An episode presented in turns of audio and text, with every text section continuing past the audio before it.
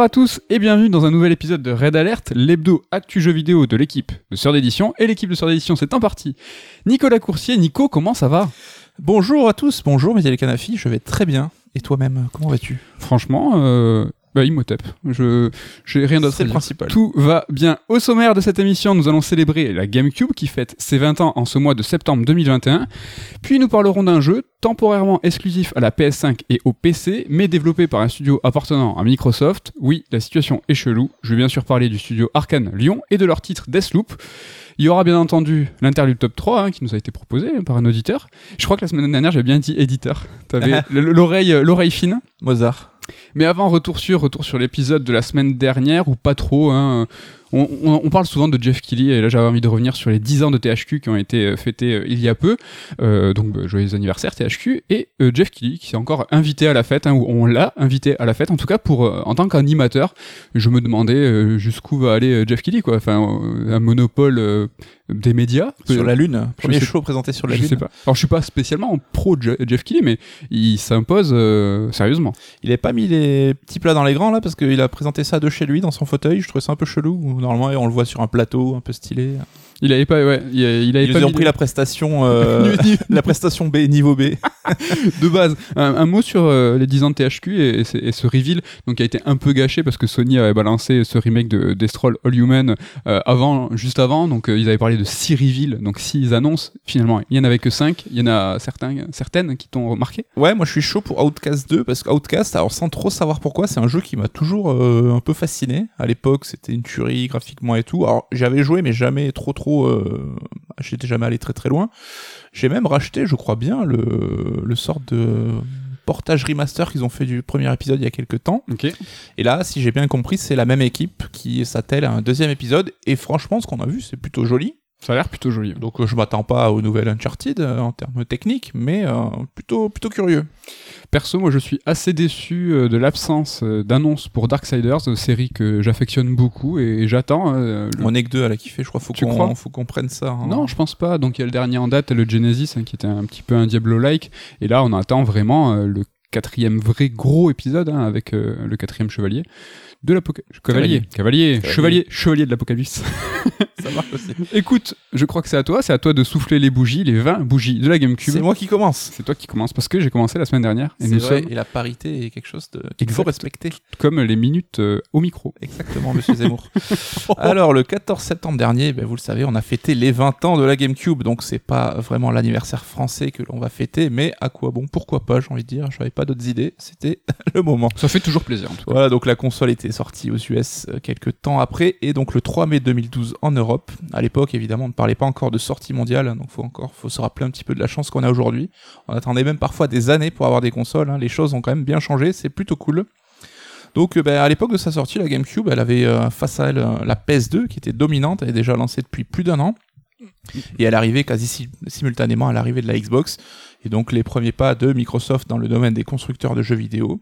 Et on était là à l'époque, quelques mois après l'arrêt de la commercialisation de la Dreamcast, et donc la fin de Sega en tant que constructeur. J'imagine que ça te rend un peu triste, mais c'est la vie. J'ai le cœur serré quand tu dis ces mots. Euh, la console est sortie à un prix agressif, hein, 200 balles, sachant qu'elle a baissé de 50 euros avant même sa sortie, donc quelque chose d'assez rare. Elle était prévue à 250 euros, mais voyant la concurrence, bah, Nintendo a décidé de faire un effort.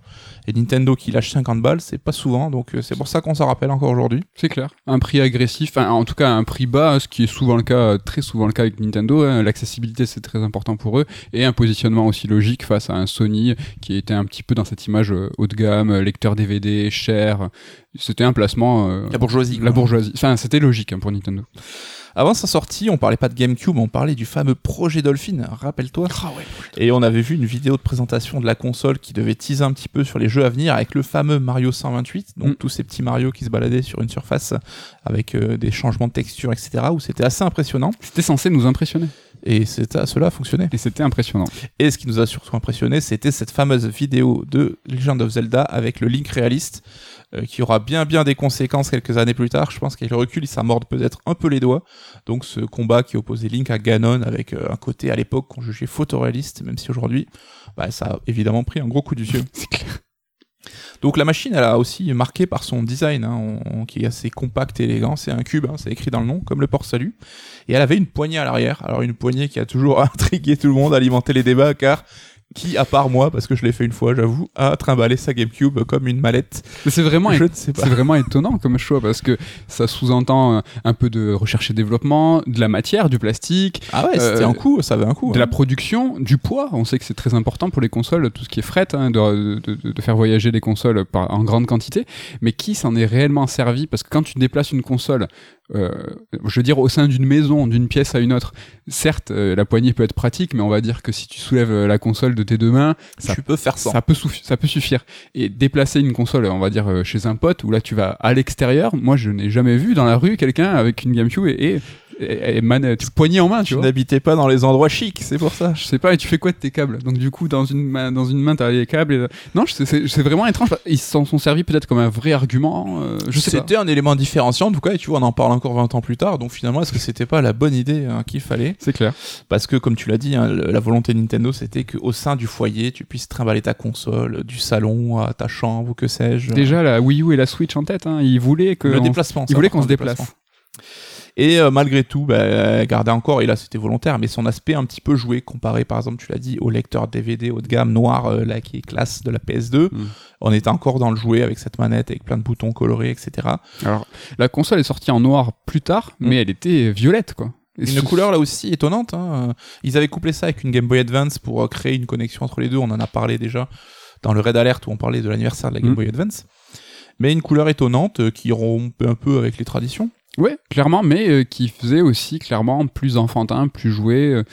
Euh, ouais, ce cube. Alors c'est vrai que la forme est super étonnante, hein, et, et ce logo euh, qui se formait par l'amoncellement, enfin le, le- les cubes qui tombent. Meilleur logo quand même. Alors euh, Carrefour, instant Carrefour, hein, si vous n'avez pas vu le jet de GameCube dans le logo GameCube, c'est maintenant. Allez le voir. Allez chez un ophtalmo plutôt, je pense, parce que si vous ne l'aviez pas vu là, il y avait un souci.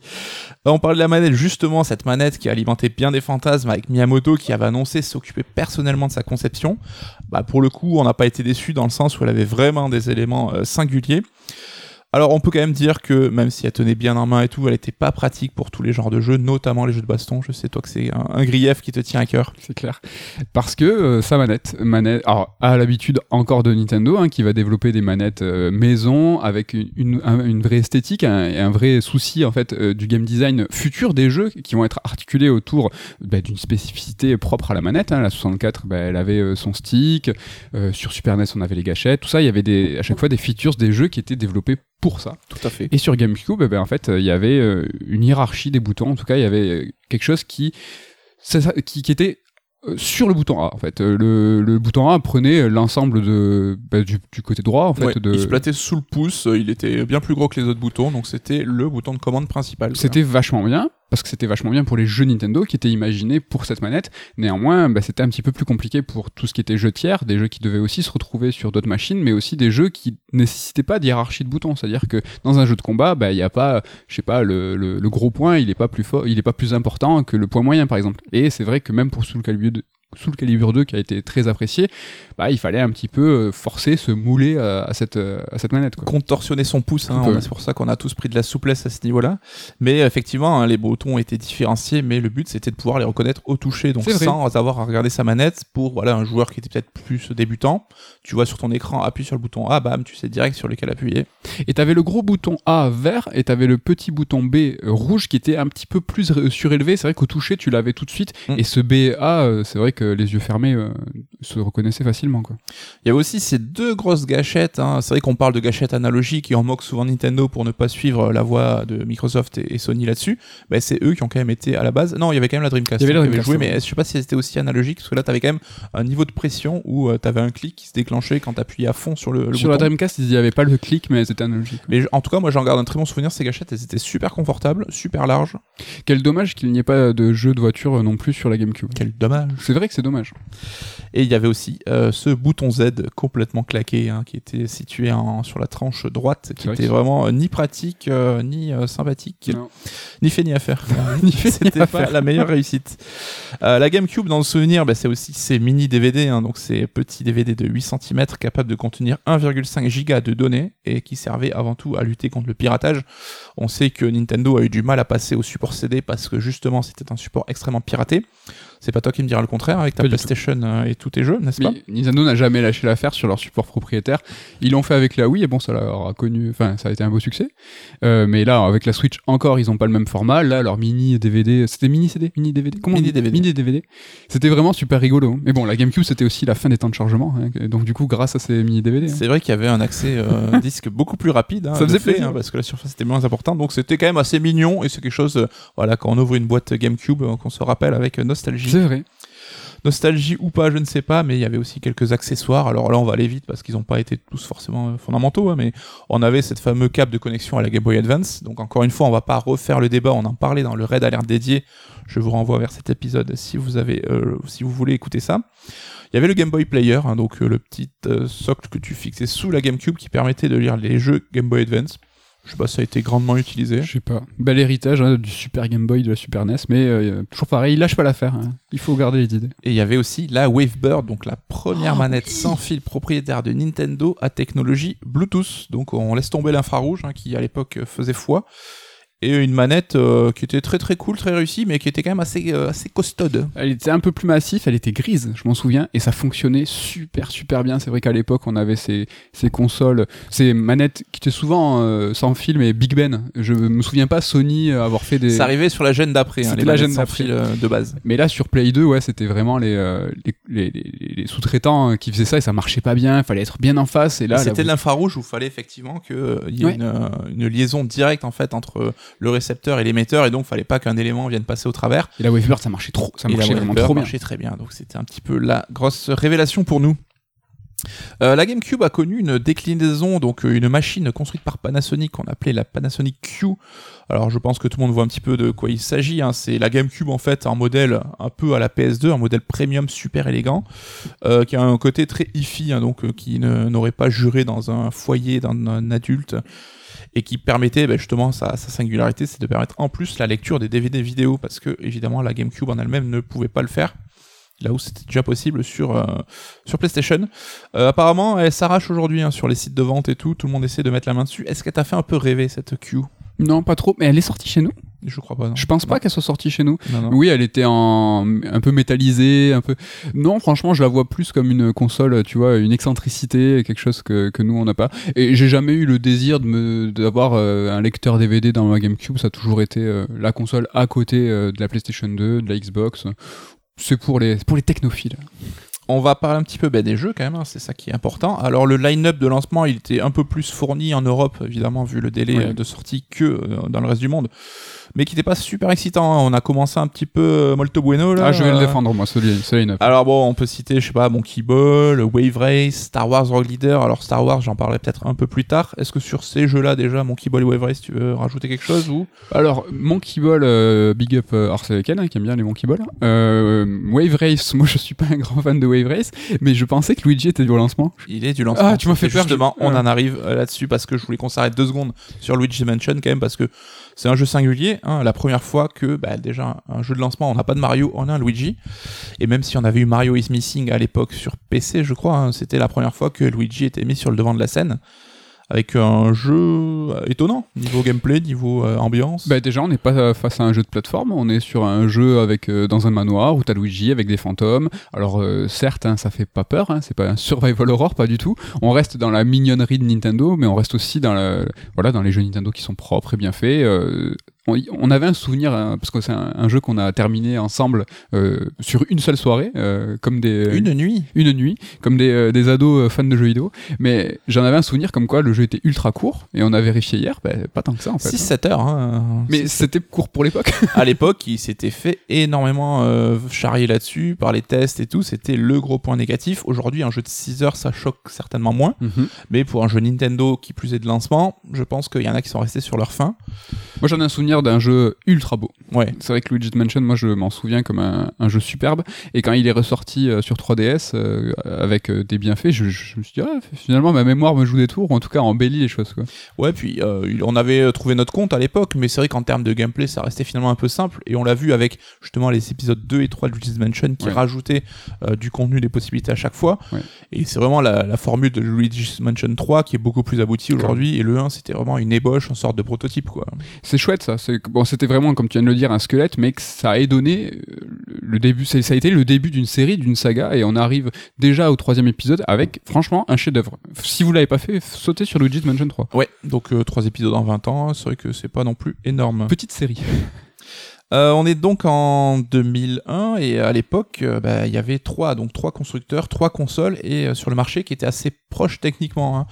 Si bien que bah, on avait souvent euh, triple sortie des jeux d'éditeurs tiers. On avait le Splinter Cell dispo sur les trois machines, Burnout, and Splitters 2, Beyond Mhm. Good and Evil, DBZ Budokai. Et euh, c'était un cas un petit peu particulier. Et d'ailleurs, c'était un des objectifs de Nintendo à l'époque de faire un peu revenir vers lui les éditeurs tiers qu'il avait délaissés avec la Nintendo 64, hein, à cause notamment du support cartouche. Euh, J'en garde cette époque un souvenir un peu mitigé, parce que c'était pas un peu une époque la plus formatée du jeu vidéo, hein, où on avait un peu les mêmes jeux sur les mêmes machines, et les trois consoles n'avaient pas tellement d'éléments différenciants. Non, c'est clair, c'était exactement cette époque-là, et c'est la dernière fois où Nintendo était dans cette course à la, technologie, la course à la, à la technique. Ça leur a pas réussi du tout, ils s'en sont écartés euh, par la suite.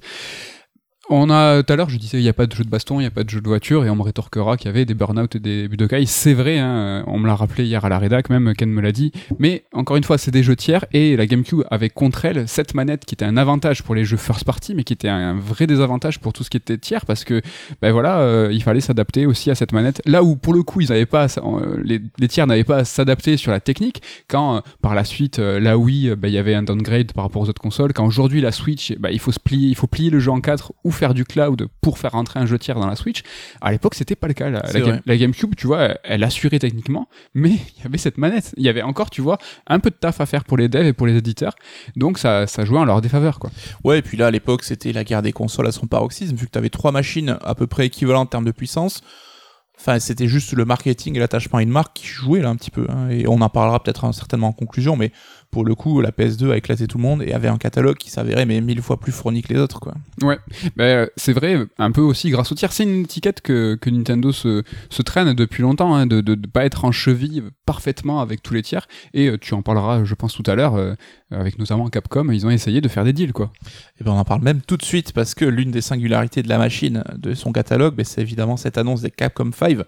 Donc on sait que ça avait été euh, sous l'impulsion de, de Shinji Mikami, hein, qui euh, a eu quelques soucis avec PlayStation à l'époque, hein, et qui, euh, voilà, ça a dit, ben, on veut aller vers Nintendo, c'est sur les consoles Nintendo que se passe la Mhm. créativité.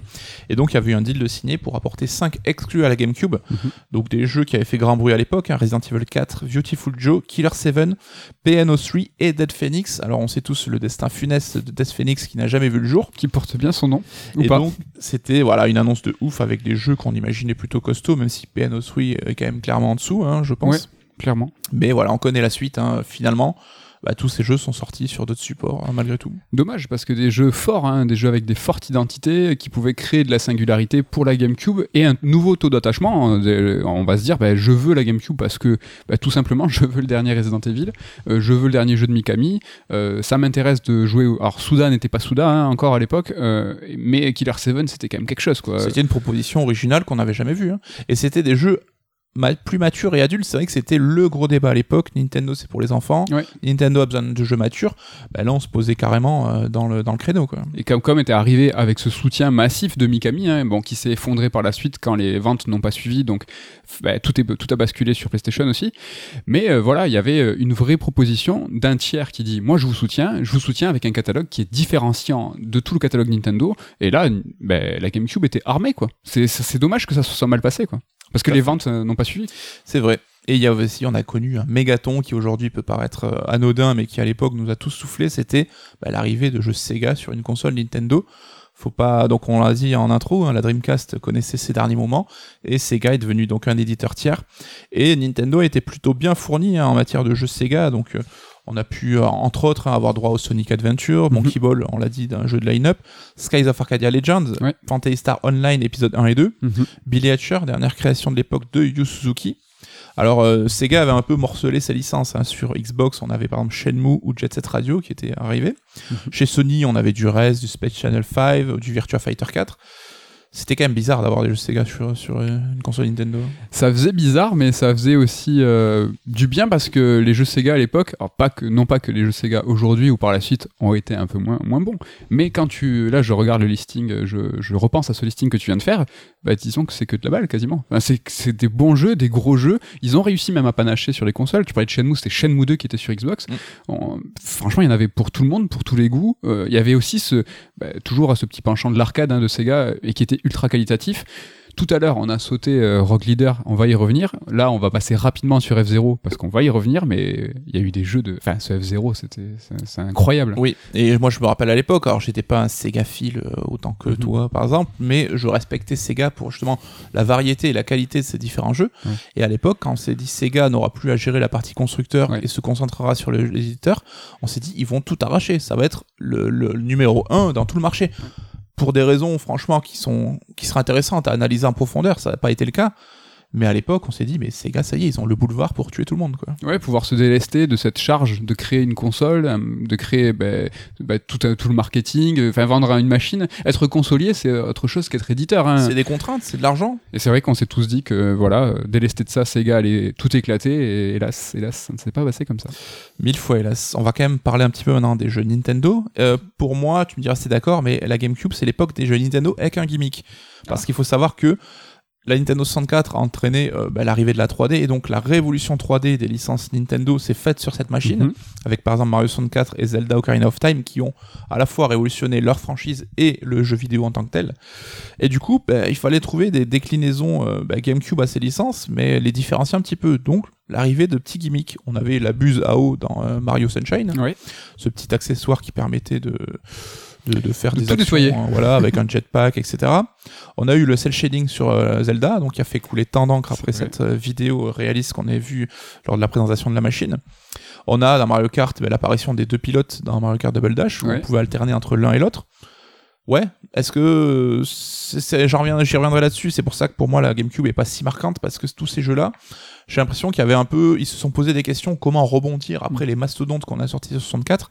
Est-ce que ces gimmicks-là se sont avérés suffisamment marquants pour faire en faire des, grands jeux à part entière? Bah, le choix du mot gimmick est super bien choisi parce qu'en fait, ils ont dû faire avec euh, plusieurs licences et leur trouver euh, une originalité sans pour autant aller chercher sur le hardware. Là où Nintendo, alors c'était à l'époque, hein, je parle a posteriori, mais par la suite, ils n'ont pas eu besoin de ça. Ils avaient re- qu'à regarder leur machine et trouver quelque chose à adapter euh, à leur machine. Ouais. Euh, et là, en fait, tu l'as dit, euh, bah, la GameCube, bah, c'était une console un peu comme les autres. Donc bah, le Mario Kart, ah ok, euh, on n'a pas de spécificité propre à, à la machine. Qu'est-ce qu'on fait? Bah vas-y, on rajoute deux pilotes. Ce Mario, qu'est-ce qu'il a de plus que les autres? Il était très beau. Franchement, il était magnifique. Ouais. Bon, euh, il est techniquement solide, donc ça c'était un truc cool. Mais qu'est-ce qu'on a, qu'est-ce qu'on va faire? Ah, Putain, on a rien. euh, notre machine, elle a rien de différenciant. Ben on lui met un jetpack, etc., etc., etc. C'est vrai que par la suite, bah, ils avaient qu'à mater euh, leur manette, le, le motion gaming, etc. C'est vrai. Et alors là, tout le monde aura un avis différent, mais quand on parle de Mario Double Dash ou Mario Sunshine, c'est un peu. alors, les moutons noirs, c'est un peu fort, mais c'est un peu. C'est pas jamais les épisodes les plus appréciés de, de la franchise. Quoi. Surtout Mario. Alors Mario Sunshine, j'ai un peu d'affection pour lui. Le Double Dash, ouais, clairement, moi, c'est pas du tout celui que je retiens. Je sais qu'il euh, des, gens- des gens tryharders, qui- euh, ouais, ouais. parce qu'il y a, il y, a, il y, a, il y a une profondeur de gameplay quand même avec ces deux pilotes. Mais ouais, moi, je, je, Je retiens pense pas. notamment à Thomas Pilon, euh, Exactement. euh, journaliste sur Gameblog et auteur justement de, chez CERD, hein, d'un Mm. bouquin sur l'histoire de la Wii, bah, qui a fait même une note en bas de page dans le bouquin pour dire que Double Dash c'est son préféré et qu'il le soutient contre vents et marées. C'est ça. Il y a quand même un contre-exemple à ce que je viens de dire, bah, c'est Metroid Prime, parce que la licence Metroid avait été un petit peu délaissée et depuis la Super Nintendo, on la voyait plutôt sur console portable. Et donc la série n'avait pas eu droit à sa version révolutionnaire sur, euh, Nintendo 64. Et donc bah, cette révolution, elle est arrivée sur GameCube avec Metroid Prime, qui était devenu ce qu'ils appelaient un first person adventure, donc un jeu en vue subjective dans lequel on incarne Samus. Et c'est quand même un fucking jeu euh, c'est du c'est brillant. C'est euh, moi Metroid Prime, c'est un jeu que je retiens parce que on connaît euh, de nombreuses de nombreux passages de la 2D à la 3D. On peut penser à Zelda, on peut penser à Metal Gear. Les chaque épisode fondateur de ces grandes sagas sont cristallisés par ce passage à la 3D. Et Metroid, c'est le cas aussi. Metroid Prime, c'est un épisode fondamental parce que c'est aussi un passage à la 3D. Et en fait, ils ont fait plus qu'un- qu'une transposition 2D à 3D, c'est qu'ils ont, euh, réinventé euh, Metroid. C'est un remake avant l'heure. Euh, ils ont réinventé, c'est une relecture. Et voilà, first person shoo- shooter, pas du tout. C'est un first person adventure.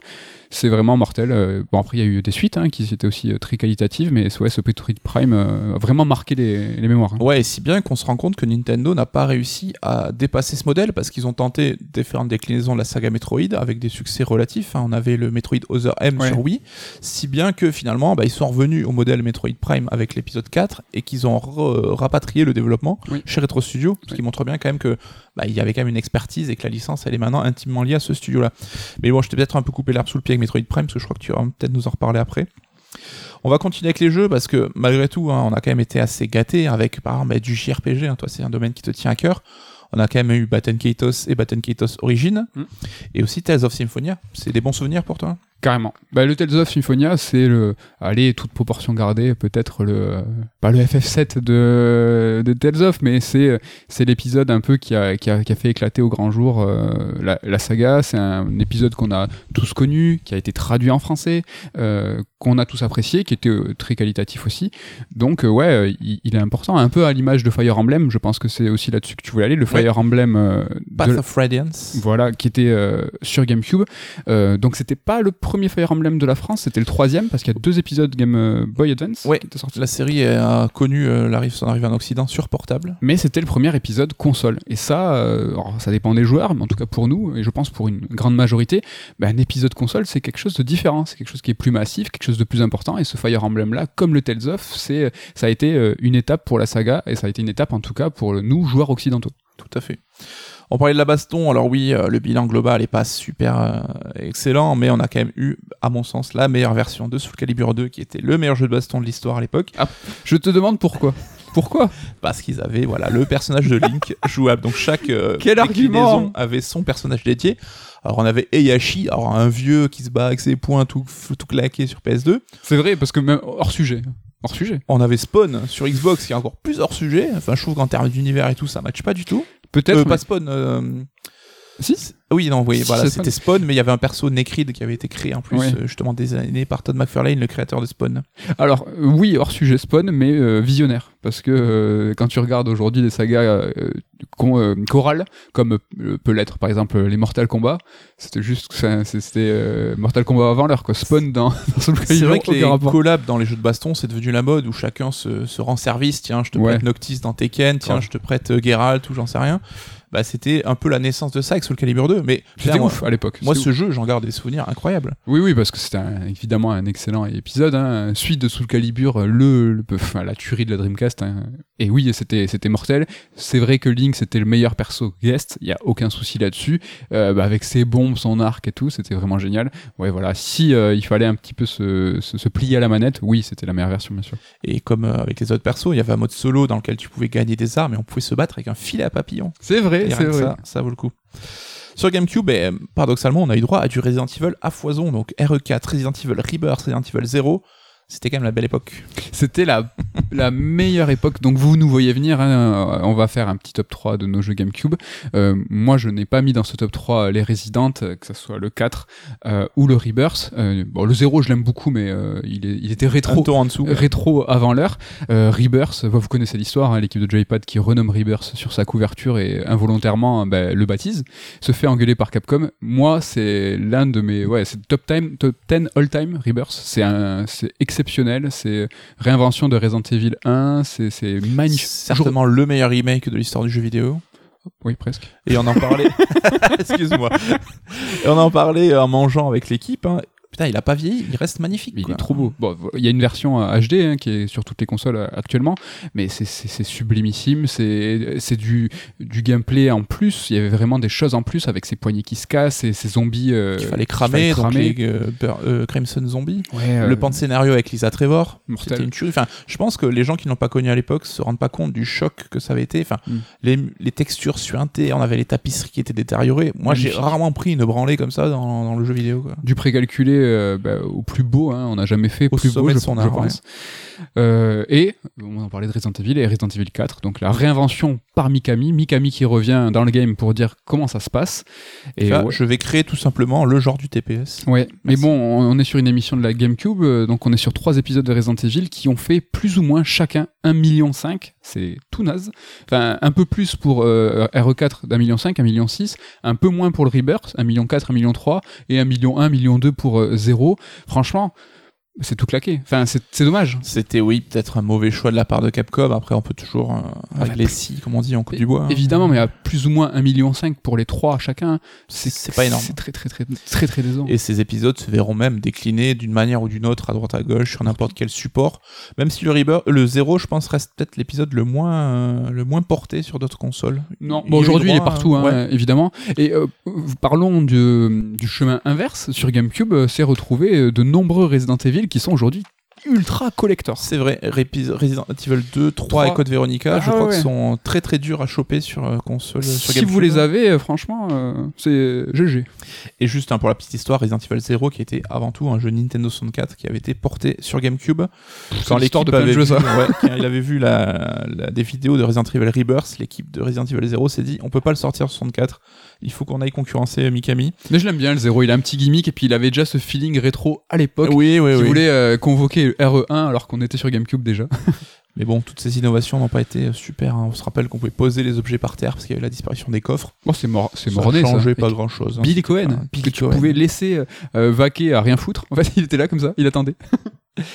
Euh, la GameCube, bah, c'est aussi l'émergence mondiale de Smash Bros. Donc avec l'épisode mêlé, hein, Ouais. même si ça- la série naît sur 64. Et également, et ça c'est toi qui me l'as rappelé, Animal Crossing aussi, qui avait connu un épisode 64, mais qui a vraiment explosé à la face du monde sur GameCube. Parce qu'il jamais, enfin, l'épisode 64 n'était pas sorti euh, chez nous, hein, Et c'est- Crossing. Aujourd'hui, Smash Bros et Animal Crossing, bah, c'est tout simplement les deux grosses licences de Nintendo. C'est pas. Zelda, c'est pas. Mario, c'est pas Metroid, c'est Animal Crossing et Smash Bros. carrément. Et Animal Crossing, qui, euh, je crois, tu parlais des. Alors dis-moi si je dis une bêtise, tu parlais tout à l'heure des accessoires. Est-ce que sur Animal Crossing, on n'avait pas un petit micro? C'était euh, bien plus tard. c'était plus tard sur la Wii, je crois, la Ah, c'était la Wii. Ou Bah, je Wii U, qui avait le je me speaker. ouais. Ah, c'était plus tard. Bah, en tout cas, voilà, c'est vrai que deux sagas qui ne sont pas nées sur euh, la GameCube, mais qui ont explosé sur la GameCube. Et aujourd'hui, c'est les épisodes, euh, je pense qu'on retient, même sur euh, tout ce qui est versus fighting pour Smash Bros Melee. Ouais, il reste dans les cœurs. hein. Alors peut-être que l'Ultimate, effectivement, en termes d'ampleur, Oui, oui. est certainement le meilleur épisode de la saga, mais Melee reste très très ancré. Et d'ailleurs, on peut toujours, il y a toujours des accessoires qui permettent de connecter ces manettes GameCube sur euh, notamment la Switch, parce que ça. les gens sont tellement habitués au contrôle sur la manette, et même en tournoi, il y a des gens qui ramènent leur manette GameCube pour jouer à Smash. Donc il n'a pas été imaginé pour la GameCube, mais euh, il s'est fondu à cette manette GameCube. Et tu viens de le rappeler, on peut jouer euh, Smash Bros. Ça se... Si t'es un vrai, tu joues sur la manette GameCube. Donc des appendices qui existent pour pouvoir les brancher sur toutes les consoles. Après, euh, qui sont qui, qui, qui sont à vrai. Quoi. Et toi, de manière générale, un Smash et Animal Crossing, c'est pas forcément des licences qui te parlent énormément? Pas du tout. Genre- mais pas du tout, du tout. Je respecte, je respecte à mort, mais euh, je suis euh, un joueur ni de l'un ni de l'autre. Et toi non plus, je crois. Enfin, si t'es un petit Smash. Un Ouais, petit Smash Bros. Smash, mais entre amis, je n'y joue Oui. jamais tout seul. Voilà. T'es pas, t'es pas du genre à aller à l'Evo, quoi. Pas, pas, pas, pas autant. Euh, ben, la GameCube, hein, c'est aussi la naissance de Pikmin, une licence particulière à l'époque. C'était le grand débat. Ouais, Nintendo crée plus de nouvelles licences. Et Miyamoto qui avait dit attendez les gars, je vais remonter mes manches et on va vous sortir un truc.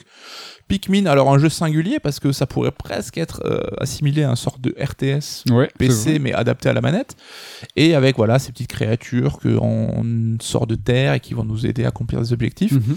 Un jeu un peu étrange. Euh, J'avais beaucoup aimé le premier, mais je suis pas un gros gros fan au global de Pikmin, mais ça reste une licence un peu à part chez Nintendo. hein. Ouais. Moi, j'ai préféré le premier au suivant parce qu'ils avaient abandonné toute cette euh, notion de temps. hein. Je pense qu'on y reviendra tout à l'heure quand je vais parler de Deathloop. Et dans le, le premier était un petit peu plus marqué, un peu plus euh, voilà. Il faut que tu fasses tes boucles et si tu ça, ça, ça te stresse toi. En gros, voilà, il y avait des journées qui passaient, il fallait accomplir les objectifs, donc récolter les parties du vaisseau du personnage Ouais. principal pour reconstruire son vaisseau. Bref, on avait un temps limité, donc il y avait les jours qui passaient, on avait un certain nombre de jours pour accomplir l'objectif, et donc fallait se dépêcher parce que si la nuit tombait, ben, il y avait des créatures plus euh, méchantes Mhm. qui, qui sortaient et qui attaquaient les Pikmin, et les Pikmin, fallait qu'ils soient rentrés aussi comme les enfants avant que la, la nuit, tombe, hein. sinon ils, ils mourraient. Mais la, Pikmin, je trouve intéressant parce que d'un, c'est une nouvelle licence, comme tu dis, et c'était une, une volonté de, de Miyamoto de mettre cette nouvelle licence et de la porter lui-même. Et euh, alors tout ça est, un peu saupoudré de légende parce qu'on sait que, Miyamoto a eu l'idée de Zelda euh, parce qu'il il se rappelait sa jeunesse où il fouillait, euh, tu sais, dans son jardin. Alors c'est vraiment saupoudré de légendes. Et là, c'est pareil. Ça porte, ça porte l'identité de Miyamoto qui aime, euh, tu vois, la nature, les jardins, les petites bêtes et tout son imaginaire qui est en fait retransposé comme ça dans un jeu où il, il voit de la vie euh, un peu comme d'un microcosmos. Si vous êtes un vieux euh, comme nous, rappelez-vous Microcosmos, c'est un petit peu Pikmin dans le jeu vidéo. Et c'est vrai que tu l'as dit, c'est devenu, c'était devenu un peu du marketing parce que Oui. apparemment c'est pas Miyamoto qui serait arrivé avec le concept, hein, que c'est un peu plus compliqué que ça. C'est pas Miyamoto non plus qui a imaginé la GameCube. C'est Pourtant, du c'est ce storytelling. hein, voilà. Et euh, donc voilà, Pikmin est sur GameCube, mais aussi Mario Smash Football, alors une licence qui a moins marqué, je pense, Ouais. mais qui a ses fans. Hein. On salue Archeon d'ailleurs, le fan euh, français de Smash Football. Il y a des fans, il y a des fans. J'y ai pas joué, j'avoue, donc euh, j'aurais pas très, tellement d'avis. Pareil, mais un peu comme Mario Tennis, hein, il y, a des, euh, il y a des itérations comme ça, normalement un par console, hein, qui drainent hein, une population de fans de, de ces jeux de sport façon Mario. Ouais, et là, bah, le foot, bah, les fans attendent toujours le dernier nouvel épisode parce qu'il y en a pas eu depuis quelques temps, donc euh, ça va arriver. on pense à vous. Oui, voilà, euh, soyez patients.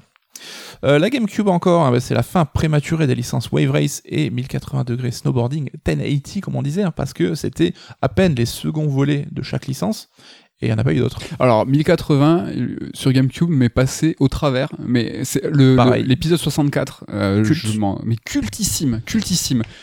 Et alors le second là, mais euh, Mais c'est pareil pour Wave Race. Wave, Wave Race 64, je l'ai poncé, c'était un de ces jeux de lancement que j'ai adoré. Celui sur GameCube, je n'y ai à peine touché. ouais ouais, Ils avaient rendu la DA un peu plus classique, générique. réaliste, je sais pas. Ouais. Et bah du coup, on n'est pas les seuls, je pense, parce qu'il n'y a jamais eu d'autres déclinaisons de la licence. Ouais, ça a signé la mort de ces deux euh, petites séries. C'est un peu dommage, je serais chaud pour les voir revenir euh, sur euh, Switch. Bah, il y a un pseudo 1080 qui, arrive et euh, alors, rien à voir avec Nintendo, rien à voir avec tout ça. Et en fait, là, c'est vrai que alors, je suis désolé, j'ai zéro info dans ce que je dis parce que j'ai pas le nom de ce pseudo 1080, mais c'est vrai que tout le monde en parle. Tout le monde C'est une Ah, énigme, voilà, chez Voilà. vous, euh, trouvez le jeu auquel pense mettre. Voilà, si vous avez le jeu auquel je pense, dites-le dites moi. Euh, des jeux dont j'ai des très bons souvenirs par contre, bah, c'est les délires autour de Donkey Kong avec Donkey Konga et Donkey Kong Jungle Beat. Donc, alors c'est deux jeux différents, hein, donc ils se jouaient quand même avec le même accessoire, donc des bongos en plastique, des- qui étaient orange super stylés. Donc Donkey Konga c'était un jeu musical comme on en connaissait beaucoup à l'époque. Ouais. Et Donkey Kong Jungle Beat c'était un jeu de plateforme en fait, hein, mais musical et qu'il fallait utiliser les bongos pour se déplacer. Donc euh, on tape sur le bongo de Mhm. droite pour avancer, on appuie sur les deux bongos pour sauter. Et c'était un jeu qui était en fait assez technique et qui dévoilait une profondeur insoupçonnée quand on commençait à s'y filer un petit peu. Quoi. Ouais, et ça, c'était une vraie tuerie. Et là, on a justement ces jeux, euh, pas gimmick en tout cas, alors gimmick parce que t'as des congas évidemment, mais où on va reconnaître ce Nintendo qui va euh, jouer d'un accessoire propre et unique et développé autour de ça. Et vraiment, ce, alors ce titre, je pense qu'il est aujourd'hui très compliqué bah, à choper, à, à jouer dans le contexte et tout, mais nous, alors je m'en souviens, on l'a maxé. Il y avait vraiment beaucoup de choses. C'était un vrai Donkey Kong, jeu de plateforme, c'était pas un jeu de musique. Et euh, il y avait des boss, il y avait des trucs Il cachés. y avait un niveau de scoring en fait euh, qui était euh, ouf avec des bananes, mais en fonction de comment on les rattrapait, ben, ça donnait plus ou moins de points. Et c'était un super jeu. Quoi. Excellent, excellent, super souvenir. On va avancer un peu parce que je vois que le temps défile, hein, mais euh, Et euh, tu avais peur. Tu j'avais dis, peur que ce soit pas assez long. Alors Ouais. me reste encore pas mal de trucs. C'est hein. vrai ouais, ouais, ouais. écoute, euh, on nous a dit que le format 1 heure était apprécié, mais bon, Oh. peut-être cette fois on va un peu dépasser. On va voir, on va voir. Euh, Nintendo et la GameCube, ben, c'est aussi le constructeur qui ne sait plus quoi faire de sa licence Star Fox parce que donc le renard de l'espace en shoot 'em up, ben, c'était has-been à l'époque, donc ils en ont fait un sort de Zelda-like avec Star Fox Adventure euh, sur euh, développé par Rare et qui est même le dernier jeu de Rare Mhm. pour la pour Nintendo avant le rachat par Microsoft. Je pense que c'est un jeu qui nous tient à cœur tous les deux celui-là. De ouf, tu parlais tout à l'heure euh, des jeux qui étaient euh, nés, hein, comme Resident Evil 0 sur 64. C'est le fameux Dinosaur Planet hein, qui était développé sur 64 et pour lequel Miyamoto a dit bah, collez-moi euh, ce skin de Star Fox, ça fera très bien l'affaire. Et euh, Il était beau de ouf. il était beau de ouf, il était bien de ouf. Il fait partie. Euh, j'ai mon, top, top- top 3 GameCube qui est cramé là, depuis tout à l'heure, mais euh, moi je l'adore de dingue et euh, on est en train de jouer tous les deux à, à Kena. Putain, c'est ce que j'allais dire. vas-y. Et euh, je, je craque pour Kena parce que en grande partie, il me rappelle Star il y a Fox des Adventure. petites vibes de Star Fox Adventure avec Il y a eu, euh, au bâton. Il y a eu euh, BGE aussi hein, qui avait un petit peu ce délire peu vite fait Zelda-esque avec un personnage qui se bat au bâton, mais c'était assez éloigné, euh, un peu moins enchanteresse, un peu moins. Ouais, là c'était un peu féerique, hein, avec ce- il y avait un petit dinosaure qui nous accompagnait qui s'appelait Tricky. Oh là là, mais Un Triceratops trop mignon, qu'on pouvait donner des ordres. Bah, du coup, Kena, c'est vrai qu'on aura l'occasion d'en reparler. Ouais. Il y a une filiation derrière. Ouais. Mais Star Fox, bah, c'est le bon avec Star Fox Adventure, mais c'est aussi le bif bof avec Star Fox Assault, alors qui était développé par Namco. Encore une fois, Nintendo sait plus trop quoi faire de la licence. je crois que tu nous en parlais dans un top 3 précédent, c'était les jeux moyens qu'on se souvient pas ou qui Ouais. étaient juste euh, moyens quoi. Ils en avaient fait un sort de jeu d'action, alors mi-vaisseau, mi-phase à pied, où tu utilisais des gros bazooks et tout. Ouais. Mais c'est pas ça qu'on euh, attend d'un jeu d'une grande licence Nintendo. Chaque, itéra- chaque itération, chaque nouveau, nouveau titre d'une grande saga Nintendo doit être normalement, tu vois, majeur, important, massif. Mm. Là, d'avoir un, truc quoi, mais, oui. Ouais, mais Star Fox, on avait un épisode DS où fallait euh, un sorte de côté RTS où tu traçais tes Ouais, lignes stylées qui était pas terrible. On a eu l'épisode euh, Wii U avec les deux écrans qui vraiment étaient pas à la hauteur. Pas un vrai nouveau Star Fox shoot them up de ouf. Est-ce qu'il y a- franchement, est-ce qu'il n'y a pas plus de- d'épisodes moyens de Star Fox au global Mais grave. Peut-être Grave. Euh, la GameCube, encore une fois, hein, c'est le retour, l'arrivée du premier vrai RPG, alors j'ai mis des, des guillemets, un vrai RPG Pokémon sur console de salon, Mhm. avec Pokémon Colosseum. Alors est-ce que c'est un si bon jeu que ça Tu vas nous en parler? Mais il avait ce côté un peu plus dark, alors là aussi, hein, avec des gros guillemets, c'était Oh, plus vite fait. le Pokémon pour les ados. Voilà, les autres étaient plus pour les enfants. On parle bien de ce Pokémon avec le personnage qui était adulte. Alors, adulte, il avait 16 ans. Et euh, il était un petit peu plus Il dark. avait une moto. Il avait une moto et euh, c'est ça qui a fait que euh, on, on pouvait avoir un, un Pokémon. Alors ce qui faisait plaisir, c'était que tu avais un Pokémon un petit peu de salon, mais toujours pareil, c'était pas un vrai Pokémon. Donc il y avait toujours un petit peu ce sentiment de ah ça fait plaisir, mais c'est pas trop ça. Après, il était un petit peu scénarisé quand même, donc Oui. je sais qu'il a quand même euh, marqué un petit peu son temps. Ouais, alors on n'est pas sur la bonne console, euh, mais par exemple sur Final Fantasy, après il y a eu le, le Crystal Barrière. Oui. Ben c'est un peu, moi je les, compare vachement. C'est ah c'est du FF, mais c'est pas du FF. Sur GameCube, on avait le Crystal Chronic- Chronicles aussi. Où ben attends, euh, il est où le vrai FF Alors euh, Nintendo et Square Enix, attends 2003, oui c'est bon, Square Enix euh, se sont rabibochés. Donc du coup il y a des, des filiations qui se créent, des ponts. On est content. FF revient sur le GameCube, mais là comme pour Pokémon, c'est c'est pas exactement le Pokémon qu'on attendait. C'est vrai, il faudra attendre la Switch pour avoir euh, le vrai Pokémon sur console de salon, mais aussi portable grâce à la magie de l'hybride. Oui. Tu parlais de Crystal Bearer, mais c'est Crystal Chronicle hein, qui est arrivé sur GameCube. Le premier, le retour en fait de Square Enix chez Nintendo et son premier jeu sur console de salon depuis un bail, hein, parce qu'on sait qu'ils étaient d'abord revenus par la porte GBA avant d'arriver sur GameCube. C'est un jeu qu'on a un peu magnifié parce que c'était le retour de Square sur GameCube, euh, chez, chez Nintendo. Il était beau, l'univers était enchanteur, mais au OST, final, meilleur OST. meilleur OST, mais c'était pas dingue dingue. Et d'ailleurs, il est ressorti il y a pas longtemps en version remaster et il a pas soulevé les foules. Bah, tu vois, Ken euh, s'y est mis, il a dit Ouais, les gars, je sais pas si vous devriez le faire. Bah, je le referai pas parce que je veux, pour le coup, vraiment volontairement garder euh, ces souvenirs euh, tels qu'ils sont, même s'ils sont ma- magnifiés et même si je me gourre. Franchement, je m'en fiche, je le referai pas parce que, ouais, on a un souvenir euh, vraiment assez éblouissant de ce jeu. Après, comme pour Force Wars, Zelda Force Wars, il fallait euh, trois potes, il fallait trois potes avec des GBA et euh, pour y jouer de façon vraiment optimale, il- ouais, c'était pas, c'était pas, c'était pas évident, quoi. Ouais, je suis bien d'accord. Et on va terminer avec bah, deux jeux rapidement. hein. Metal Gear Solid Twin Snakes, le remake du premier Metal Gear. Alors, il est pas apprécié par tout le monde parce qu'il a son côté euh, cinématique over the top hein, qui était réalisé. Alors, je, la seconde où je le dis, je perds son nom, mais par un réalisateur japonais, J'ai pu, de. Kojima. C'était son, c'était son pote euh, et il lui a laissé carte blanche. Il lui a dit vas-y fais ce que tu veux sur les cinématiques, hein, vas-y fais, euh, fais euh, euh, mets Snake sur un missile et fais-le surfer. Tu l'as le Ryuhei Kitamura. Voilà. Kitamura. Alors moi, je j'en garde une affection particulière parce qu'il avait un peu recyclé le gameplay de MGS2, donc avec la vue subjective, Il avait euh, tué le gun, gameplay. donc voilà, le gameplay, le game design était un peu claqué du coup. Mais disons que c'était un peu l'héritage de MGS2, c'est-à-dire que tu pouvais, euh, tu te retrouvais avec la vue subjective et donc tu, enfin il y avait plus, ça n'avait plus de sens parce Tu que craquais, tu craquais le le jeu, quoi. ouais. Mais bon, moi je le garde quand même dans mon cœur. Bah, c'était super de redécouvrir toutes les cinématiques qui étaient fidèles dans leur scénario, mais pas dans leur exécution. C'est-à-dire que chaque personnage faisait n'importe quoi. C'était vraiment du Jap. En fait, c'était le réalisateur du film. Je sais pas si vous avez peut-être entendu l'un des plus connus, Versus. Ouais. Euh, je crois que Kojima est Il a un caméo dedans. Il y a un caméo de Kojima dans ce film et c'était c'est juste n'importe quoi mais c'est rigolo. Ouais, faut voilà, faut, Faut le le prendre prendre. à la déconnade. Voilà. Et d'ailleurs, c'était bah, pour nous la première fois qu'on pouvait goûter à MGS avec les doublages originaux en anglais parce que nous on avait droit à la version française avec euh, évidemment très très bien cette version c'est voilà son, son côté over the top qui est, qui est euh, super rigolo aujourd'hui hein, mais on, on avait voilà David Hayter on a fait sa connaissance vrai, sur Twin vrai. Snakes on termine avec son Twilight Princess qui reste un jeu GameCube hein, même s'il est sorti à cheval sur euh, la Wii Euh, moi, je trouve que c'est un grand Zelda, mais c'est vrai que j'ai davantage joué à la version Wii avec la Wii Mode. Je l'associe beaucoup plus à la Wii qu'à la GameCube. Mais donc la GameCube, c'est la version donc euh, originale, hein, donc Ouais. qui a été euh, en- développée en miroir sur la Switch pour que Link à la base gaucher ben, puisse être droitier parce qu'on tenait la Wii Mode de la main droite, et qui est là aussi euh, plus dur à trouver niveau. euh, Amis collectionneurs, hein, si vous avez des Resident Evil et euh, Twilight Princess, hein, vous avez un petit peu d'argent de côté. On vous renvoie vers le Red Alert spécial à Zelda, euh, où on vous parle un petit peu plus en, en profondeur de ce Twilight Princess. C'est un gros best-of. C'est le, il est très long. Les, les, les donjons sont, intér- sont, sont excellents, mais très longs. C'est, c'est, c'est du, euh, c'est du pur Zelda. C'est Ocarina of Time plus, Plus, voilà, plus, donc ouais. sans la magie, mais avec l'exécution. hein. C'est le grand coca et la grande frite. C'est voilà. Exactement.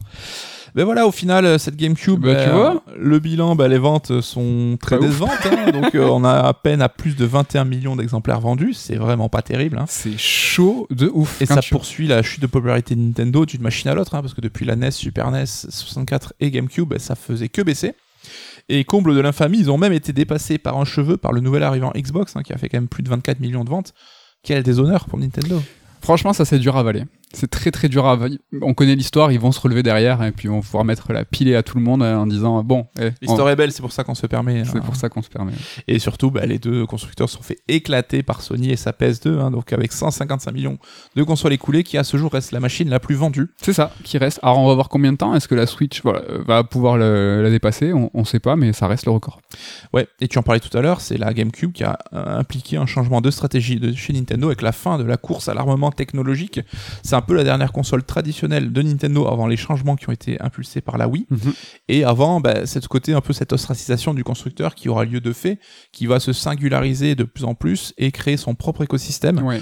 euh, en créant ses propres rendez-vous, ses propres moments de com et en délaissant un petit peu euh, le, le reste de la course. Donc c'est marrant parce que le slogan de la GameCube c'était la Nintendo Difference Ah tiens, j'en souvenais pas. et finalement cette Nintendo Difference elle aurait été d'autant plus d'actualité après la GameCube sur les consoles suivantes. Ça a jamais été aussi faux qu'avec la GameCube. Mais bon, ils avaient anticipé euh, le, le, le, le move suivant, quoi. Le pas suivant. Et voilà, alors sur une note un peu plus personnelle, moi je l'ai laissé entendre tout à l'heure, mais la GameCube c'est pas ma console préférée de Nintendo Mhm. parce que les grands jeux Nintendo, je trouve qu'ils avaient ce côté, comme je l'ai dit, un peu gimmick, un peu moins marquant.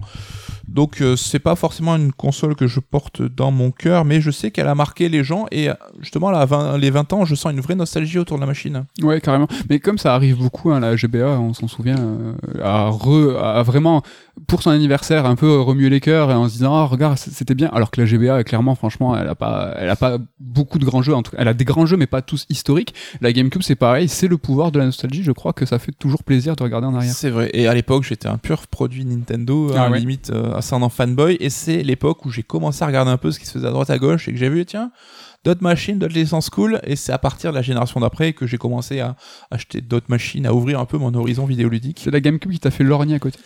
Exactement. Je sais pas si c'était leur euh, désir, en tout cas. Est-ce qu'on finit sur notre petit top 3 perso? Ouais, rapido. Eh ben écoute, je te laisse commencer avec ton numéro 3. Ben, rapidement, moi, c'est Metroid Prime. Hein, j'en- je l'ai parlé tout à l'heure. euh, génie, dernier jeu de, Grand jeu. Ouais, ouais, non, je- c'est c'est le prochain, le dernier jeu de rare euh, de, de Nintendo. Oui, Metroid Prime, magnifique. Euh, J'enchaîne avec Star Wars Rogue Leader, donc Oui. jeu du launch. Mais voilà, en tant que fan de Star Wars, ce jeu m'avait soufflé. On s'est pas arrêté tout à l'heure dessus, mais ouais, vraiment. c'est un grand jeu. Il était magnifique, euh, super fidèle. Il y avait des extraits de la, trilogie qui étaient dans, passés dans les menus et tout. Il y avait un, système de scoring avec des médailles aussi. J'ai rarement poncé autant Ouais. un jeu. Ouais. Putain, on y a passé des heures et des heures. Celui-là, on l'a vra- on l'a vraiment poncé. Des jeux Star Wars, hein, il y en a eu sur toutes les consoles, toutes les machines, sur les PC de tous les genres. Et moi, c'est le premier, celui-là, euh, où je me suis dit, je suis en train de jouer au film. Ouais. Et euh, donc, évidemment, mes souvenirs euh, sont embellis. Je sais pas qu'est-ce qu'il donne aujourd'hui, mais moi, enfin, quand j'y pense, j'ai l'impression que c'est sublimissime. Quoi. C'est, une cinématique Ouais, euh, un remaster HD, je signe mais des deux mains. Et euh, ce qui est bizarre, C'était très je joue arc- avec un seul stylo. C'est ça, mais c'était très arcade. Hein. T'as parlé tout à l'heure du scoring, c'était Oui, oui, très très c'était arcade. par mission avec des objectifs. euh, mais waouh, quel jeu. Ton numéro 2 Star Fox Adventure, j'en ai parlé tout à l'heure. euh, vraiment, j'ai beaucoup, beaucoup d'affection pour ce Zelda-like. Et euh, voilà, je pense que là, on a sur Kena tous les deux. euh, Il y a beaucoup de références. Même si ça reste un sous-Zelda, je dis ça pas de manière péjorative. hein. Bien il sûr. Pas, il atteint pas le, le génie du game design. Mon numéro 2, ça sera F0 GX, et là aussi un remaster HD, mais demain, parce que Nintendo ne fait plus de F0, parce qu'ils avaient atteint la quintessence de la licence avec cet épisode. On l'a dit, co-développé avec Sega sur un système Mhm. Namco, donc c'était la Triforce, hein, Ouais. la carte arcade Triforce. Putain, quel jeu là aussi, quoi. Il y avait un mode histoire qui était mortel, qui était dur, et le jeu était rapide, était beau. Il était, il était très dur. euh, après, toujours un peu ironique à de se dire que le meilleur F0 a été co-développé par Sega. Mais euh, ouais, mais allez-y les gars, serrez-vous la main encore à 3, faites un, un contrat tripartite là et faites-nous un nouveau F0 vite. Ou même juste remaster HD, je pense ça suffirait. Ouais, ouais. Je- oui, pourquoi pas, allez, je, prends, voilà, je prends aussi. au minimum. Ton numéro 2 Non, mon numéro 1. Ton numéro 1, pardon. Mon numéro Ça 1, passe vite. c'est Batten Kaitos et sa suite Origins. Origins qui n'est jamais sorti, hein, en tout cas euh, en France, euh, en Europe, il est sorti aux États-Unis et au Japon. Euh, franchement, c'est deux jeux qui sont exceptionnels. On a, on- c'est pas les JRPG les plus sous-estimés. hein. Peut-être. Euh, bah, c'est pour ça qu'on a une collection Level Up hein, qui n'a elle aussi que, que 4 Parce que c'est pas la collection la plus sous-estimée de je crois, je crois, mais voilà, on avait commencé par Batten Kaitos volontairement parce que c'est un jeu voilà qui, qui est- qui est magistral. Il y a un dossier de 50 pages à l'intérieur et c'est un, un RPG au scénario exceptionnel, au système de combat ouf, avec, Des cartes, est-ce que ça serait pas euh, super euh, d'actualité de le sortir aujourd'hui? Non mais aujourd'hui, euh, le deck building, c'est la vie. C'est-à-dire que tu vas sortir un jeu de foot en deck building, euh, ça s'appelle FUT, hein. enfin ça fonctionne. Mais à l'époque, c'était déjà le cas. Et ce système de combat est une euh, richesse exceptionnelle. Après 20-30 heures, tu vas commencer à comprendre d'autres subtilités du système de combat. Tu viens de le dire, ça serait complètement d'actualité. Il se dit qu'il y a beaucoup de JRPG qui vont revenir en, en- au moins en remaster. La légende raconte. Donc, en plus il y avait une DA de ouf, il passerait trop bien aujourd'hui en. HD. hein. Ouais, ouais, donc euh, du précalculé, monsieur, du précalculé. Et euh, Origins, bah, il y a une grande partie des gens qui n'ont pas connu Batten Kaitos, et en- encore moins Origins, donc sortez-le, traduisez-le, faites un bundle avec ce diptyque, s'il vous plaît, s'il vous plaît. Je termine avec mon top 1 qui ne va pas étonner ceux qui me connaissent, c'est Eternal Darkness. hein. Ah Alors j'ai bloqué sur ce jeu, alors c'est pas le meilleur survival horror du monde, mais je sais pas pourquoi, il me tient à cœur. Je vais pas forcément développer parce que notre premier ludothèque justement, voilà. était dédié à Eternal Darkness, hein. c'était un pur caprice de fan. J'adorais l'ambiance, le côté Lovecraft, la- l'alternance des personnages, euh, donc L'inventivité. euh, l'inventivité des hallucinations, donc où tu perdais une jauge de santé. Il y avait du Kojima dans Eternal Darkness, il y avait des, des- En fait, quand tu devenais fou, quand la folie te prenait ton personnage, euh, il se passait des choses à l'écran.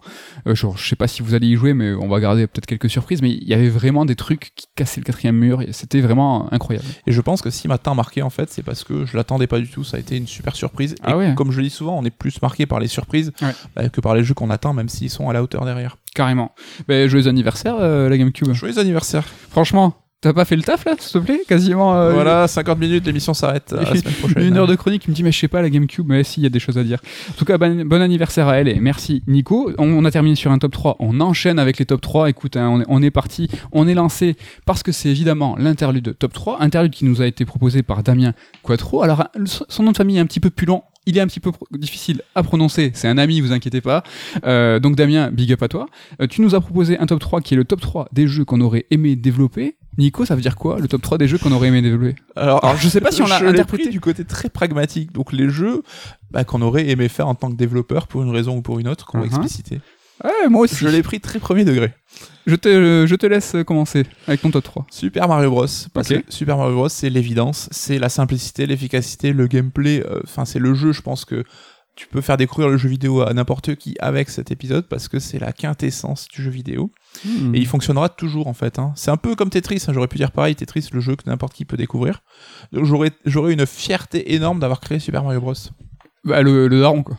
Ouais. De Daddy, le daron du Daddy, sucre. euh, Daddy Sugar. Euh, je pense qu'on l'a pris un petit peu différemment, finalement, ce top 3. Moi, si j'avais été développeur en top 3, j'aurais développé Minecraft. Donc, euh, pour pouvoir le vendre 2 milliards et demi à Microsoft. Donc, euh, Marcus Persson, alias Notch, donc, a vendu son studio Mojang 2,5 milliards de dollars, donc 2 milliards d'euros, euh, à Microsoft. Donc, moi, voilà, ça aurait été mon- Alors c'est marrant parce que j'ai eu l'argent, donc maintenant mon top 2 c'est par rapport à la thune, mais j'ai été moins greedy que toi parce que j'ai dit Pokémon. Parce que Satoshi Tajiri, bah, il a développé Pokémon, donc il est ultra blindé de thunes C'est aujourd'hui. pas faux. Mais Minecraft, je pense, ça a été plus malin parce que Bah, je pense qu'il y a plus de thunes à se faire là-dessus. et surtout que donc il reste un peu euh, un peu dans le milieu, mais il avait très rapidement déclaré qu'il voulait arrêter. Euh, Ouais. il était parti en burn euh, complet. Euh, le monde du jeu vidéo l'avait pesé, euh, mais il a un peu plus réussi que certains. Il a bien vendu son délire. Donc Alors moi, Pokémon pour la thune. Mais j'aurais pu Pokémon. Tetris aussi parce que, mais non, c'est parce que Paginov n'a pas gagné trop de thunes Ah, et les royalties parce que voilà, en Union soviétique, ça se passait pas comme ça. non non mauvais mauvais top euh, page 9. là. Mon top 2 c'est euh, si j'avais été développeur, j'aurais aimé développer Death Stranding pour être dans la position de Kojima, c'est-à-dire que Sony vient me voir, vient me chercher euh, après mon départ de Konami, il me laisse me ramener mes potes, mes potes qui sont aussi acteurs et réalisateurs, il me laisse faire, Sony me laisse faire ce que je veux et je développe un jeu indé triple A. Voilà, j'aurais aimé être Kojima avec Death Stranding. Avec le petit, euh, le petit chèque qui va bien qui te permet de faire des goûters tous les vendredis comme il faisait chez Kojima Prod. hein. C'est ça. Je pense que celui-là, je, je- tu l'as pas celui-là? Ah, je pensais qu'on allait l'avoir senti. mais- Bah, mon top 1, c'est un peu pareil, c'est The Last of Us Part 2 parce que euh, je Mm. trouve en termes de dev, c'est le confluent entre jeux vidéo et cinéma, entre le summum de ce qu'on attend en termes de technique, en termes d'acting. Tu vois, t'avais toute la partie de Rockman qui a, qui a supervisé la performance capture avec les acteurs. Enfin, c'est un exercice que tu fais pas pour tous les devs. Hein. Je pense les devs de, j'allais dire de FIFA, mais si remarque, ils font peut-être un peu de, performance capture. Mais Oui. c'est un, je trouve, un jeu qui en termes de technique, de par son ampleur, de par euh, son, son côté euh, Ambitieux. ambitieux, bah, a touché à plein plein plein d'éléments différents de la- du développement et je trouve que ça aurait été passionnant, je pense, d'être euh, parmi l'équipe, même si ils en ont bien chié a priori. C'est vrai que ça n'a pas été évident, mais très très bon top 1. Et moi, mon top 1, c'est Gran Turismo 4. Alors attention, le 4, hein, parce qu'il faut arriver après la première trilogie. hein. J'aurais aimé être Kazunori Yamoshi, qui était à cette époque Dieu sur Terre pour Sony. Le roi du monde. En trois jeux, il a vendu un peu moins de 40 millions. Enfin, on rappelle-toi les, chi- Gigantesque. les chiffres de la GameCube là. En trois jeux. Euh, donc euh, sur GT4, hein, il prend le temps qu'il veut pour faire son nouvel épisode. Euh, il va, il s'achète des, il va essayer des grosses voitures. Il va sur le circuit, donc c'est un pilote hein, lui-même, donc il se fait super plaisir. Et au passage, l'anecdote est vraie, il conserve, conserve son vin parce qu'il est amateur de vin bah, dans la salle des serveurs. Pour Euh, la température, pour la température. optimale. Donc c'est petit cru euh, français. Ouais, voilà. Donc euh, je pense qu'à cette époque, bon, ça reste encore euh, Monsieur euh, Kazunori Yamoshi, mais, Mais, euh, euh, vu ce qui se passe à Japan Studio et tout, je pense qu'il doit se dire là, faut pas que je me chie avec GT7. Mais à cette Euh, époque, hein, vraiment, hein, quand tout le board de Sony se rassemblait et qu'il y avait les grands créateurs euh, qui étaient euh, conviés, enfin, il a envoyé chier tout le monde. C'était le roi soleil. ouais. C'était vraiment, il disait non, non, mais moi je, moi je fais ce que je veux, euh, je prends le temps que je veux et puis j'aurai le budget que je souhaite. Ouais. Bon, ça a un petit peu changé, on attend énormément Je le pense que ça doit lui faire un peu bizarre maintenant. ouais. Ouais. Après, je- il a repris, euh, je pense qu'il bombe un peu plus le. Enfin, ça s'est mal passé. Grand Turismo Sport, toutes ces déclinaisons, tout ça. Là, on l'attend au tournant, si je puis dire. Euh, J'espère que ça va fonctionner et je croise les doigts pour que Grand Turismo soit à nouveau un grand jeu populaire. On, on- on espère tous. Voilà pour ce top 3 euh, proposé par Damien Quattro. On le remercie encore. N'hésitez pas à, à balancer vos top 3. On a quand même euh, pas mal de réserves. hein. Vous avez eu pas mal d'idées. Et euh, bah, c'est bon, c'est à moi. Je garde la main pour vous parler cette fois non pas d'un anniversaire et non pas d'une console, mais pour vous parler d'un jeu du Deathloop, le dernier jeu de Arkane. Arkane Lyon, il y a aussi Arkane Austin. hein, donc, La euh, France, monsieur. On parle de la France. Et pour euh, vous parler de Deathloop, on va commencer au début, évidemment, parce que comme pour tous les jeux, tout commence avec la communication. Donc il y a d'abord l'annonce du jeu, l'explication de son concept, et de l'aveu hein, des développeurs de Deathloop, hein, et plus particulièrement hein, de son réalisateur, donc euh, Dinga euh, Bakaba. Donc l'idée de départ hein, qui a motivé la création de son titre, elle est liée au temps à la boucle, et cela un peu comme une mise en abîme du principe même du jeu vidéo, qui est de faire, de refaire, de re-refaire la même chose pour aller plus loin. Et dans Deathloop, mais aussi dans Returnal, mais aussi dans 12 minutes, mais aussi dans Forgotten City, l'idée du travail sur le temps se distingue du reste de la production, car le temps, en fait, c'est une composante de la diégèse du jeu. Le temps et le fait de recommencer sans cesse, en fait, dans ces jeux, ça a du sens. Il y a donc en fait une explication rationnelle dans tous nos essais répétés. C'est ce qui le- les distingue en fait du reste de la production où euh, bah, c'est un petit peu tu recommences parce que tu as une nouvelle vie.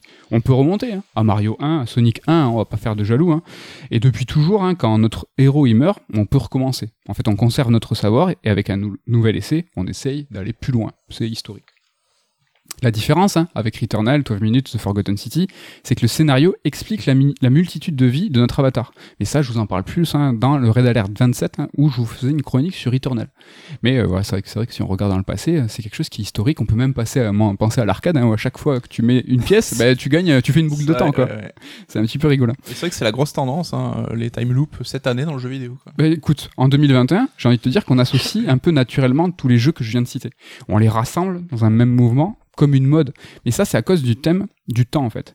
Mais tu vois, ce désir hein, de justifier la boucle de temps, de légitimer le fait de recommencer, Hades l'a aussi fait brillamment en 2018. Dix ans avant. Prince of Persia 2008, déjà, tentait de rationaliser le game over, et donc finalement, l'acte de recommencer. Meilleur jeu. Mais je- Dernier exemple, mais il y en a vraiment beaucoup, beaucoup d'autres. hein. La démo de Kojima, Pity, le playable teaser, hein, qui annonçait Silent Hills, une, suite de la série de Konami, qui sortira pas, hein, hélas. Enfin, je sais pas, on verra. à, jou- à date, à date. se, bah, se jouer aussi cette démo de répétition et incluer dans sa diégèse l'un des principes même du jeu vidéo, une partie de son ADN, qui était de recommencer encore et encore pour aller vachement plus loin. C'est vrai. C'est vrai que quand tu prends du recul, euh, bah, il y en a un petit peu partout. Mais revenons à ce que, je, disais au début, revenons à la communication de Deathloop. Après le reveal du jeu, les trailers, en fait, ils se sont multipliés. Les annonces se sont enchaînées. Les studios et son éditeur Bethesda, je ne l'ai pas, je l'ai pas nommé, ben, ils se sont tous échinés à expliquer le principe du jeu. Et étrangement, plus les développeurs prenaient la parole, plus les vidéos devenaient longues et moins les joueurs comprenaient. Une situation un petit peu étrange. Et quand on regarde un peu en arrière, quand on remarque, enfin, on remarque que c'est quand même pas commun qu'il y ait une si grande incompréhension autour d'un principe d'un jeu avant même son lancement. On se souvient tous de l'annonce de la Wii U, tu parlais de, de console tout à l'heure, mais c'est une console là, c'est un petit peu différent. Ou au sortir de la présentation du constructeur, on n'avait rien capté. Franchement, est-ce que la Wii U c'est une manette? Est-ce qu'il faut avoir une Wii pour en profiter? On savait pas. Bon, Nintendo a pris euh, la parole très rapidement pour clarifier la situation. A pris la sauce surtout. a pris la sauce, mais c'est vrai que c'était un, un exemple un peu. On s'en souvient, on était ensemble. hein. Oui, oui, je on était à. Paris. Ouais, ouais, ouais, dans une chambre d'hôtel miteuse. C'est vrai qu'on était dans une chambre miteuse, vite, vite la conf. On n'avait rien capté et on avait rejoint euh, par la suite l'équipe euh, Pix et Gameblog. On est allé dans la rédac et, on- et franchement, c'était unanime. Personne n'avait rien capté. C'était ouf. Mais pour un jeu, rares sont les flous artistiques si forts qu'avec Deathloop. Sauf, sauf quand c'est volontaire et que cette incompréhension sert à alimenter le mystère et fait totalement partie de la, de la stratégie de com. Et quel jeu a brillamment joué de cette incompréhension? Est-ce que tu me vois venir? Non. c'est Death Stranding.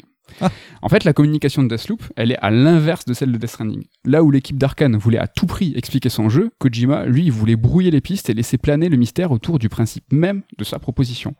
Et quand Death, eh, Death Stranding est sorti, nous avions plus ou moins, on savait plus ou moins ce qu'on allait faire dans le jeu. Mais ce flou, il était volontaire. Quand Deathloop est sorti, on savait plus ou moins ce qu'on allait faire, mais cette incompréhension, elle était totalement involontaire. Et ça, ça change tout. Mais bon, quand on réfléchit un peu, la nature même de Deathloop, cette défaillance de la communication, elle est, assez compréhensible. Parce que, en réalité, Deathloop, il n'est pas compliqué à expliquer, mais il est compliqué à appréhender. Il n'est pas compliqué à appréhender parce qu'il est complexe, il est compliqué à appréhender parce qu'il est novateur, il est précurseur. Et la forme même du, sa forme même du jeu, elle est nouvelle. Alors ce qu'on fait, alors que ce qu'on fait dans le jeu et ce qu'il nous raconte, c'est pas du tout nouveau. Bah, la preuve, tu vois, le principe du jeu, il est simple et le genre du jeu, il est connu. Deathloop, on tire. Deathloop, c'est un FPS. Alors c'est réducteur, je sais, mais je résume, c'est volontairement un peu grossier comme trait. Et pour ce qui est de l'histoire, dans Deathloop, on suit le, le scénario de son héros qui s'appelle Colt et qui tente de quitter une île qui est bloquée dans une boucle temporelle. Franchement, là, ça se passe bien. Pour l'instant, j'ai tout compris. Pour l'instant, t'as tout compris. Alors, certes, comme dans les Dishonored, donc il y a un diptyque hein, du, du- du studio Arkane hein, précédemment sorti, comme dans, Dishonored, les possibilités de jeu, elles sont nombreuses, tu vois. On pourrait dire qu'il y a un brin d'immersive sim, mais ce qu'il faut retenir, c'est que comme dans Dishonored, dans Deathloop, il n'y a qu'une seule histoire. Elle est linéaire et il y a une seule résolution. Mais du coup, tu vas me demander, mais pourquoi euh, Deathloop est si dur à expliquer? Pourquoi Deathloop est si dur à expliquer je devrais t'écrire, tu sais, comme à la radio, les, rebonds. là. Ben, en fait, c'est dur à expliquer parce que dans Deathloop, Deathloop, il possède pas une structure classique. Et comme tout dans la vie, ce qui nous est étranger est toujours complexe à appréhender. Et là, ça va encore plus, loin par- parce que Deathloop, en fait, à mon sens, il est révolutionnaire. Alors, je vais pas essayer de vous expliquer le jeu. Je vais pas essayer, je, vais essayer de vous, je vais pas vous dire comment il se joue. En fait, ce que je vais essayer de faire, c'est de vous dire pourquoi je le trouve si révolutionnaire. Euh, je prends zéro risque. Non, mais c'est vrai que, enfin, là, on arrive euh, une semaine après les tests, après la grande sortie. Ça a été expliqué mille fois le principe. Donc, si vous savez pas et que vous êtes curieux là-dessus, allez écouter les 10 000 vidéos qui existent sur le sujet et tout. Voilà, il y en a des très bien faits, des très pédagogues. Et comme tu dis, c'est, on a peu avoir l'occasion, nous, d'essayer d'aller un peu plus loin. Mais tu vois, c'est marrant que tu rebondis sur ça parce que le, le- la, la- machine a été lancée par le, par le studio, par l'éditeur, Bethesda. tous, ils ont essayé vraiment de multiplier les, les trailers. Je sais pas combien il y en a. Ils sont, il y en a certains vraiment très longs. Il y a eu des live Twitch. Bethesda, tous les Bethesda, que Bethesda France, US, tout ça, ils ont sorti une vidéo qui s'appelle Deathloop expliqué. Je trouve que c'est un peu rigolo, tu vois, pour, une- pour de la promo. C'est un peu un aveu d'échec, hein, presque. Mais tu vois, voyant euh, l'ensemble des joueurs un peu dans l'expectative, euh, les observateurs, testeurs, twitchers, youtubeurs, les, tout le monde, en fait, a, a pris cette vague, tu vois, et, et- et en fait, euh, l'a digéré et, n'a pas fait spécialement, tu vois, des previews, des tests euh, assez classiques. Par exemple, euh, hein, qu'on connaît bien, a lui sorti, pas un test, mais a sorti une FAQ. Sa façon de traiter le jeu, en fait, c'est pas un test, c'est une FAQ. Gamecult, qu'on connaît bien aussi, n'a pas fait un, un GK Live. Il leur GK Live, en fait, se nomme le concept de Deathloop présenté. On parle à l'étranger, Game Informer, par, exemple, a sorti une grande vidéo qui s'appelle Fan Q&A, donc euh, les questions, ré- questions et réponses des, fans. C'est ouf, tu vois que tout ça euh, qui a été... c'était palpable. Il y avait une incompréhension et, et tu vois, les observateurs l'ont repris euh, Ouais. avec eux pour essayer d'expliquer, en fait. Mais est-ce qu'il n'y a pas eu un phénomène, alors je sais, j'ai plus le terme exact, mais un peu d'emballement collectif où on s'est tous dit ah Deathloop on comprend rien et on va traiter le, le jeu que par ce prisme tout le reste, alors que je suis pas un génie, mais je pense que j'avais quand même compris le principe de jeu. Oui. Je pense que tout le monde l'avait plus ou moins compris. Certes, c'était pas évident à expliquer parce que ça faisait rentrer plusieurs paramètres en jeu, comme tu l'as dit, parce que c'est un jeu novateur. Oui. Mais j'ai l'impression qu'on s'est tous un peu enfermés dans cette caricature. Ah, Deathloop, c'est quoi Deathloop? Personne comprend. Alors que c'est pas si compliqué en fait. Et j'ai la peur Ouais. qu'on est tous alors, euh, un peu causé du tort au jeu quelque part. Peut-être, mais c'est vrai que c'est euh, une amorce qui a été faite par le studio et par l'éditeur de dire euh, il faut absolument qu'on comprenne parce qu'en fait la forme du jeu elle est, particulière, ils en avaient 100% conscience et je vais y venir hein, sur la forme parce que c'est ça qui est, vraiment je pense fondamental. Mais si tu regardes la plupart des jeux, ben, quand un titre sort, ben, tu sais pas 100% du jeu. Et là c'est vrai que toutes les vidéos que j'ai nommées ou même ce que Bethesda a essayé de faire, c'est que eh mais les gars, je vais vous expliquer 100% des features, mais ça n'existe pas. Enfin, Oui, heureusement qu'il y a un petit peu de mystère. Tu vois, Returnal est pas beaucoup moins compliqué et n'a pas eu ce côté. euh, Enfin, il n'y a pas eu euh, les gens qui ont dit Ah, je comprends rien, Returnal et tout. Enfin, Ouais, mais tu vois, Returnal, il y a un petit peu la, la- la même problématique, et j'en parlais dans la chronique de Returnal, c'est qu'ils avaient incité sur autre chose. Sur Returnal, il y avait tout ce délire sur recommencer le temps, c'est un roguelite, c'est un roguelike, et ils avaient vachement insisté dessus. Et moi, ce que je disais dans ma chronique à l'époque, c'est que, mais non, mais Returnal, prenez-le comme un jeu où vous allez jouer 20 heures comme un autre, parce que c'est pas du tout un- une propriété. Ils jouent pas de la propriété des roguelikes ou des roguelites qui font que tu t'apprends, tu prends 200, 300, 400 heures sur un roguelike parce que t'as beaucoup de ripple value. Oui. Returnal, c'est pas ça. Et ils se sont, eux, Sony, là, pour le coup, s'étaient piégés dans un autre piège à loup, tu vois. Ils étaient partis sur, vous allez voir, c'est un roguelite. Mais non, on s'en fout, en fait. C'est un jeu euh, joué. Et Ouais, tu vas ouais. jouer 20 heures et tu verras que ça n'a absolument, enfin, presque rien à voir. Donc, je vous le disais, je vais pas essayer de vous expliquer le jeu, ni comment il se joue. On va voir pourquoi il est si révolutionnaire. Et là, pareil, hein, je vous conseille d'autres émissions à écouter. Dans le Sur Strike 28, on parlait là, cette fois avec toute l'équipe, de la difficulté dans le jeu vidéo. Et dans le Red Alert 12, 12, là, je vous parlais de Hitman 3. Dans ces, deux émissions, j'évoquais pour répondre à la problématique de la difficulté dans le jeu vidéo, de la forme de Hitman 3, de son interface, de son menu. Alors pour rappel, hein, Hitman 3 c'est un jeu qui est complètement ouvert. Alors il n'est pas ouvert dans le sens euh, GTA et monde ouvert, mais il est ouvert car on peut choisir à n'importe quel moment sa mission. Euh, soit... euh, que ce soit au début ou à la fin du jeu, on peut aussi choisir de regarder n'importe quelle cinématique du scénario, qu'elle soit au début ou à la fin du jeu. Dans Hitman 3, on est totalement libre, tout est accessible tout de suite et c'est au joueur de faire ses choix. Et cette façon de présenter un jeu vidéo, pour moi, bah, je trouve qu'elle va dans le sens de l'histoire. Elle est responsabilisante, c'est le joueur qui est maître de tout, un peu comme dans un livre ou dans un film. Alors il est évidemment plus logique hein, de lire ou de regarder un film dans l'ordre, mais rien ne vous empêche, vous, de lire la dernière page du livre ou de regarder la dernière scène d'un film. C'est vous qui choisissez. Et avec ce genre de possibilités dans un jeu vidéo, pour le coup, il n'y a plus de question de difficulté. On peut suivre la courbe de difficulté qui est imaginée par les développeurs, ou sauter un chapitre, ou regarder la fin. En fait, tu fais ce que tu veux, c'est le joueur qui est responsable. Et pour moi, avoir ce mode libre, hein, ce mode ouvert, c'est ultra contemporain, c'est presque visionnaire. À mon sens, il est même possible que dans quelques années, je pense, tu vois, peut-être, il y a beaucoup de jeux qui vont proposer ce, genre d'interface qui est complètement ouvert. Et Deathloop, on y arrive, bah, il se présente ainsi. Il se présente de façon très très ouverte. Sauf que Deathloop, il intègre à son univers, à son histoire, à sa diégèse, la mécanique de temps d'un, mais aussi il, intègre ce mode ouvert, son interface libre. C'est deux trucs en même temps. Et on l'a vu tout à l'heure, de tout temps, le jeu vidéo, c'est une histoire de recommencement. hein. Tu vois, dans Hades, dans Returnal et d'autres, hein, bien sûr, on- ils ont intégré dans leur scéna- scénario cet acte de refaire sans cesse la même chose. Mais Deathloop, il va plus loin. Il a trois coups d'avance. Il intègre à sa diégèse un principe de temps, de boucle temporelle, mais il intègre aussi à son histoire cette interface qui est ouverte, un menu dans lequel le joueur peut choisir quand il le désire ce qu'il va faire. C'est tout simplement du génie. C'est dans sa forme que Deathloop, en fait, se distingue vraiment, et c'est là où ils sont tombés dans le piège de il faut qu'on l'explique ça.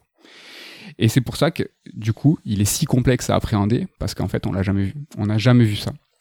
Deathloop, c'est un jeu qui est linéaire, qui joue sur le temps, mais dans lequel le temps ne passe pas. Donc, qui qui est pas stressant du tout, contrairement à Majora's Mask et contrairement à Outer Wilds. Ça, c'est quand même, il faut le, il faut le préciser, c'est pas pareil.